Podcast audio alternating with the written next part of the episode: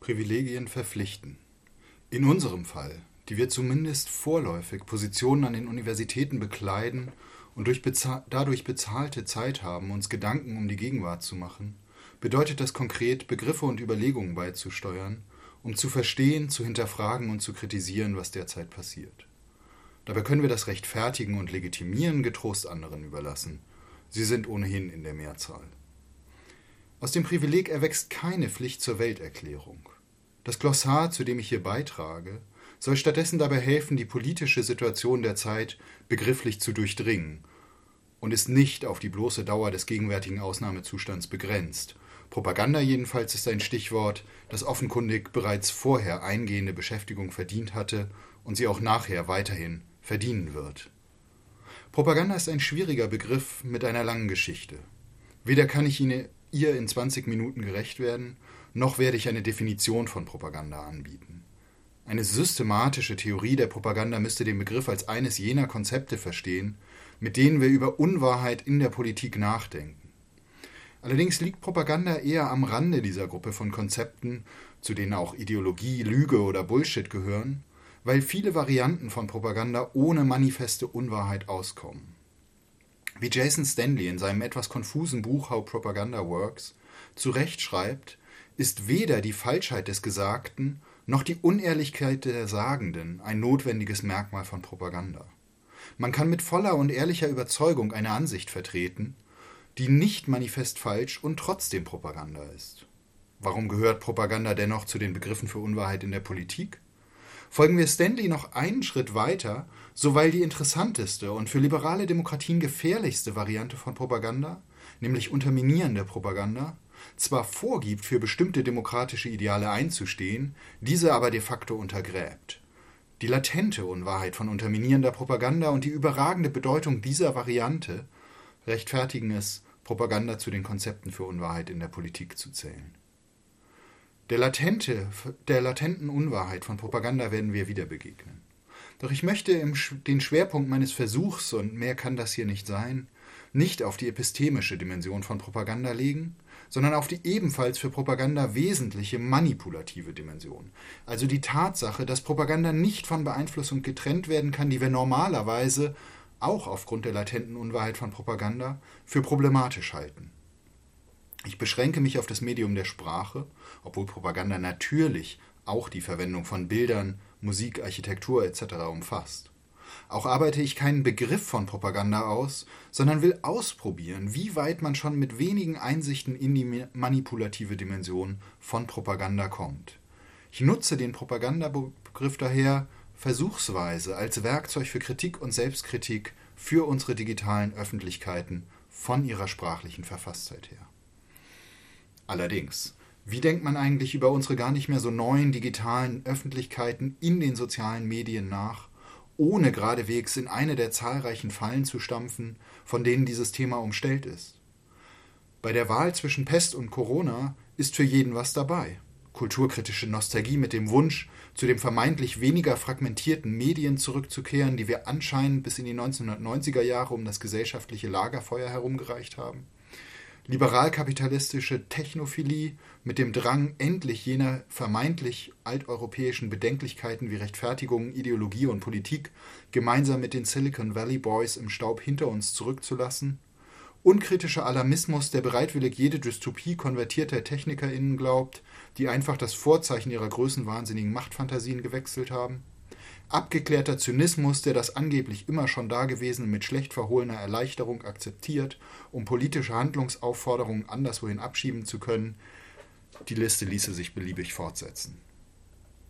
Weil ich erproben will, ob wir Einsichten in die manipulative Dimension von Propaganda für Kritik und Selbstkritik von digitalen Öffentlichkeiten fruchtbar machen können, habe ich mir die Falle akademischer Gelehrsamkeit ausgesucht, in die ich tappen möchte. Denn ich will drei bedenkenswerte Einsichten aus erklärtermaßen vorgestrigen Vorstellungen von Propaganda von Alfred und Elizabeth Lee, von Leo Löwenthal und Norbert Gutermann sowie von Viktor Klemperer bergen. Meine Vermutung ist, dass uns diese Einsichten aus anachronistischen Quellen helfen können, unsere, unser untergründiges Unbehagen an den digitalen Öffentlichkeiten aufzuklären.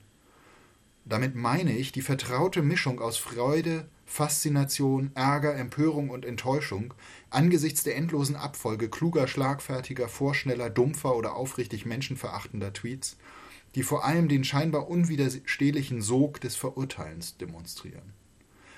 Ich verwende Twitter also als Beispiel, weil es mehr als andere soziale Medien längst zum Regierungsinstrument geworden ist. Das muss ich wohl nicht ausführen.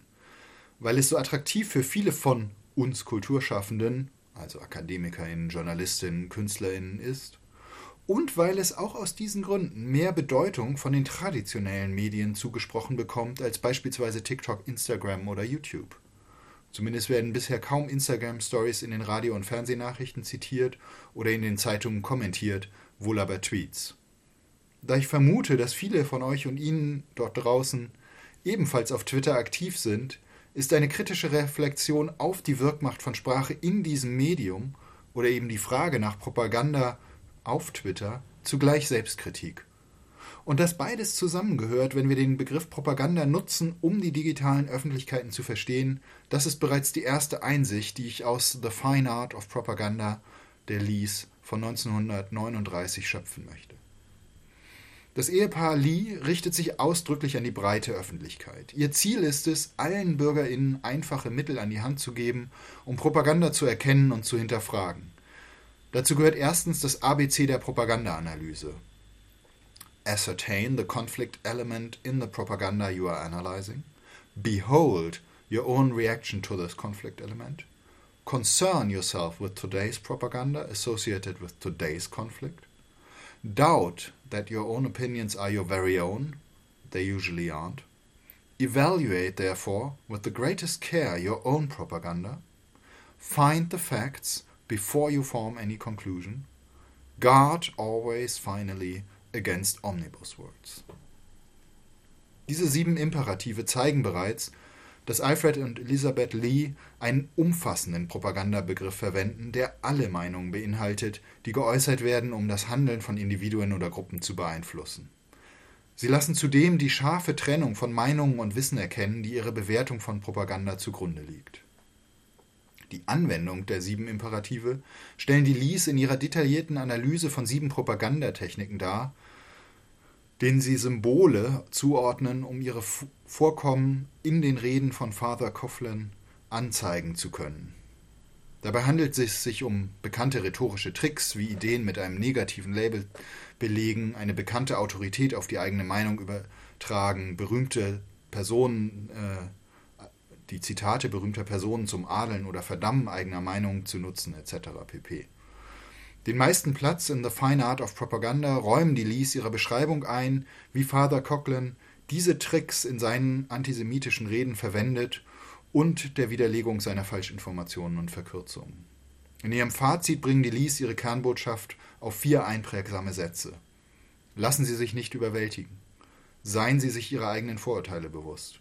Enthalten Sie sich eines Urteils, bis mehrere Seiten des Themas präsentiert wurden. Analysieren Sie diese. Dass diese eminent praktische Vorgehensweise schlecht geeignet ist, eine Theorie der Propaganda zu stützen, tritt klar hervor, wenn wir die epistemische Dimension ins Auge fassen und danach fragen, wie wahre Fakten und falsche Meinungen erkannt werden sollen. Die Lees verlassen sich dafür auf Autoritäten. Priester, seriöse Zeitungen oder WissenschaftlerInnen sind ihre Bezugsquelle für Fakten. Angesichts ihres weiten Propagandabegriffs droht freilich schnell ein Widerspruch müssten die Lees doch viele dieser Zeitungsartikel, Predigten und Stellungnahmen von Expertinnen als bloß inhaltlich anderslautende Propaganda bezeichnen. Die Stärke ihres kleinen Büchleins liegt dagegen in der Analyse der manipulativen Dimension von Propaganda. Für uns relevant ist die Einsicht, dass Kritik und Selbstkritik zusammenhängt. Sie drückt sich in der Empfehlung aus, den oft nur vermeintlich eigenen Urteilen stärker zu misstrauen und zumindest ein wenig länger dem Säurebad verschiedener Perspektiven auszusetzen, ehe man sie öffentlich verkündet, kurz Urteilsenthaltung zu üben. Die zweite Einsicht meiner anachronistischen Lektüre betrifft das Verhältnis von Propagandistinnen und Publikum, das Löwenthal und Gutermann in Falsche Propheten von 1949 ins Zentrum stellen.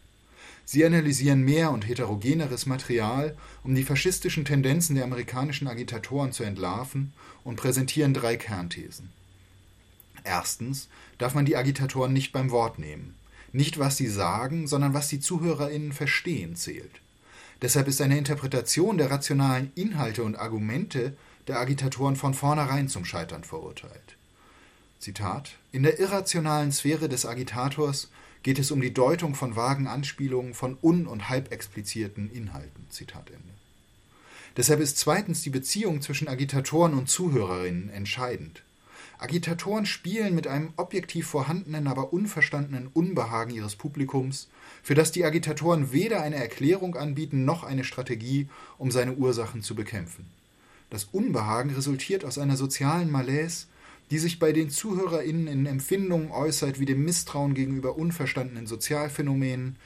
Das Beispiel von Löwenthal und Gutermann sind Flüchtlinge der Hilflosigkeit aufgrund gesellschaftlichen Abhängigkeiten, dem Gefühl des zu kurz gekommenseins, der Angst vor sozialen Veränderungen und einer Desillusionierung, die moralische und politische Ideale als vorsätzliche Täuschung zynisch abtut. Die Ursachen dieser sozialen Malaise sind laut Löwenthal und Gutermann in der Sozialstruktur zu suchen, die Agitatoren erfinden sie nicht und sprechen sie zu Recht an. Allerdings fördern und fixieren sie das Unbehagen, statt es zu lindern, was Löwenthal und Gutermann mit der Behandlung einer Hautkrankheit vergleichen. Der Patient will sich kratzen, doch ein erfahrener Arzt verbietet diesen irrationalen Akt der Selbstverstümmelung, wie sie schreiben, und empfiehlt ein Mittel gegen die Ursache des Juckreizes. Der Agitator dagegen rät zum Kratzen. Dieses Bild spielt bereits auf ihre dritte Kernthese an. Die Agitatoren fordern zur Regression auf. Sie spielen Gewaltfantasien durch und geben zu verstehen, dass diese ausgelebt werden dürfen sobald die Agitatoren die Macht erobert haben. Gegen wen soll sich diese Gewalt entladen? Gegen die imaginären Feinde, welche die Agitatoren anstelle der sozialstrukturellen Ursachen der sozialen Malaise zum Sündenbock machen. Und das sind hauptsächlich die Juden. Denn alle von Löwenthal und Gutermann untersuchten Schriften verbreiten die geläufigen antisemitischen Stereotype. Auch in Falsche Propheten ist die epistemische Dimension ihrer Propagandaanalyse problematisch. Die Unterscheidung von manifestem und latentem Inhalt bedürfte stärkerer Rechtfertigung, um den Übergang von Gesagten zu Gemeinten oder zumindest zum Verstandenen nachprüfbar zu machen. Darüber verlieren Löwenthal und Gutermann kein Wort. Wenn jedoch die Zitat Übertragung der agitatorischen Rhetorik in den Bereich des rationalen Zitat Ende der Beitrag der Sozialwissenschaft ist, um die Wirksamkeit von Propaganda zumindest einzuschränken, wäre methodologische Aufklärung über das eigene Vorgehen unbedingt geboten. Denn Löwenthal und Gutermann ist ja zuzustimmen, dass das Spiel mit Doppeldeutigkeiten und der Kluft zwischen Gesagten und Gemeinden wesentlich für die kleinen großen Männer ist, damals wie heute.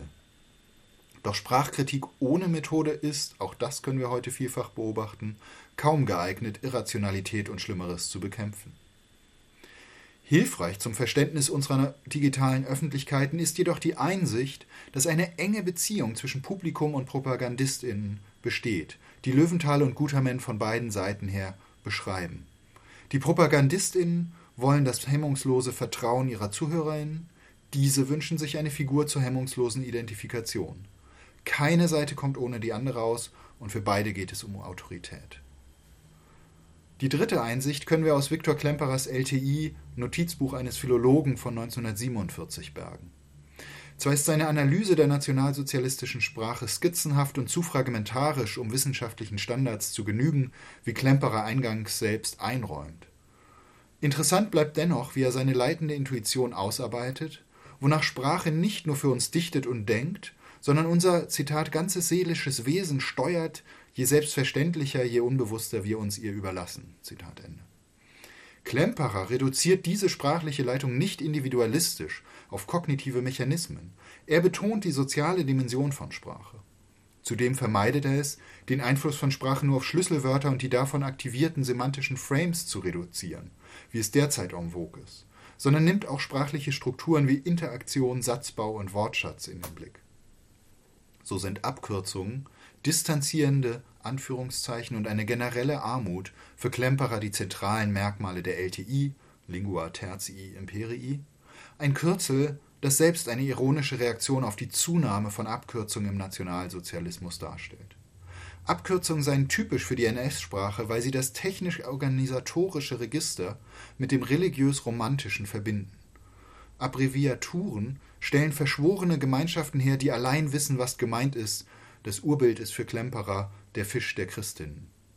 Die distanzierenden Anführungszeichen, die das Berichtete ohne weitere Begründung der Unwahrheit bezichtigen, führt Klemperer auf die Abscheu der LTI vor neutraler Berichterstattung zurück, sowie auf ihre Manie, stets einen Gegner ausfindig und schlecht machen zu wollen. Die Armut schließlich sei einerseits wortwörtlich zu verstehen, weil Goebbels tyrannisch darüber gewacht habe, die LTI rein zu halten, ja weil sie vielleicht allein Goebbels Sprache gewesen sei, so Klemperer. Andererseits entspreche diese Armut im Wortschatz und in den sprachlichen Ausdrucksmitteln im übertragenen Sinne der Armut ihrer Absichten. Denn, Zitat, die LTI dient einzig der Beschwörung. Zitat Ende. Sie kennt und braucht daher weder den Unterschied zwischen öffentlicher und privater Sprache, da es im Nationalsozialismus nichts Privates mehr gibt, noch kennt sie den Unterschied zwischen Schriftsprache und gesprochener Sprache. Kurzum, die LTI ist die Sprache des Massenfanatismus. Nochmal Zitat Klemperer. Bei allen Einschränkungen, die Klemperers sprachliche Beobachtungen in wissenschaftlicher Hinsicht unterliegen, lohnt es sich, an der Einsicht festzuhalten, dass die Macht der Sprache sozial, nicht psychologistisch zu erklären ist und dass Sprache nicht nur durch Worte und Slogans, sondern auch durch Strukturen wirkt. Drei Einsichten habe ich also meinen anachronistischen Lektüren entnommen. Erstens gehört, gehören Kritik von Propaganda und Selbstkritik der oft nur vermeintlich eigenen Ansichten zusammen und bedürfen einer gewissen Selbstdisziplin, um weniger schnelle Urteile zu fällen. Zweitens dürfen wir Propaganda nie von der Beziehung der Propagandistin und ihrer Adressatinnen trennen, weil wir die Kluft zwischen Gesagten und Verstandenen in Rechnung stellen müssen. Drittens müssen wir die manipulative Kraft von Propaganda auch in den scheinbar bedeutungslosen Details sprachlicher Strukturierung aufdecken, wo sie häufig unbemerkt und daher ungehindert sich entfaltet. Diese drei Einsichten lassen sich, versuchsweise, auf die neuen digitalen Öffentlichkeiten übertragen, wie ich am Beispiel Twitter illustrieren möchte weil sie eine Reihe von Prozessen und Mechanismen sichtbar machen können, denen wir nicht nur unterworfen sind, sobald wir uns auf Twitter äußern, sondern denen wir dadurch auch andere unterwerfen. Dabei werde ich, weil nur die Übertreibung wahr ist, mit Vergrößerungen und Vergröberungen arbeiten, aus denen ich erst am Ende ein wenig die Luft herauslasse. Ein triviales Beispiel, das die Einsicht von Klemperer aufgreift, betrifft den vielfach bemerkten spielerischen Umgang mit Sprache auf Twitter, die sich eben nicht nur, aber auch in der Prägekraft von Kurzworten zeigt. Ob GroKo oder R2G, der Zwang zur Kürze wird auf Twitter zum kreativen Impuls, der weit über die Plattform ausstrahlt. Mit Klemperer gilt es zu fragen, was diese Art des Sprechen und Schreibens, nicht nur in Kurzworten, sondern auch in Hashtags, mit uns macht und uns daran zu erinnern, dass Sprache, die für uns dichtet und denkt, nicht zwingt.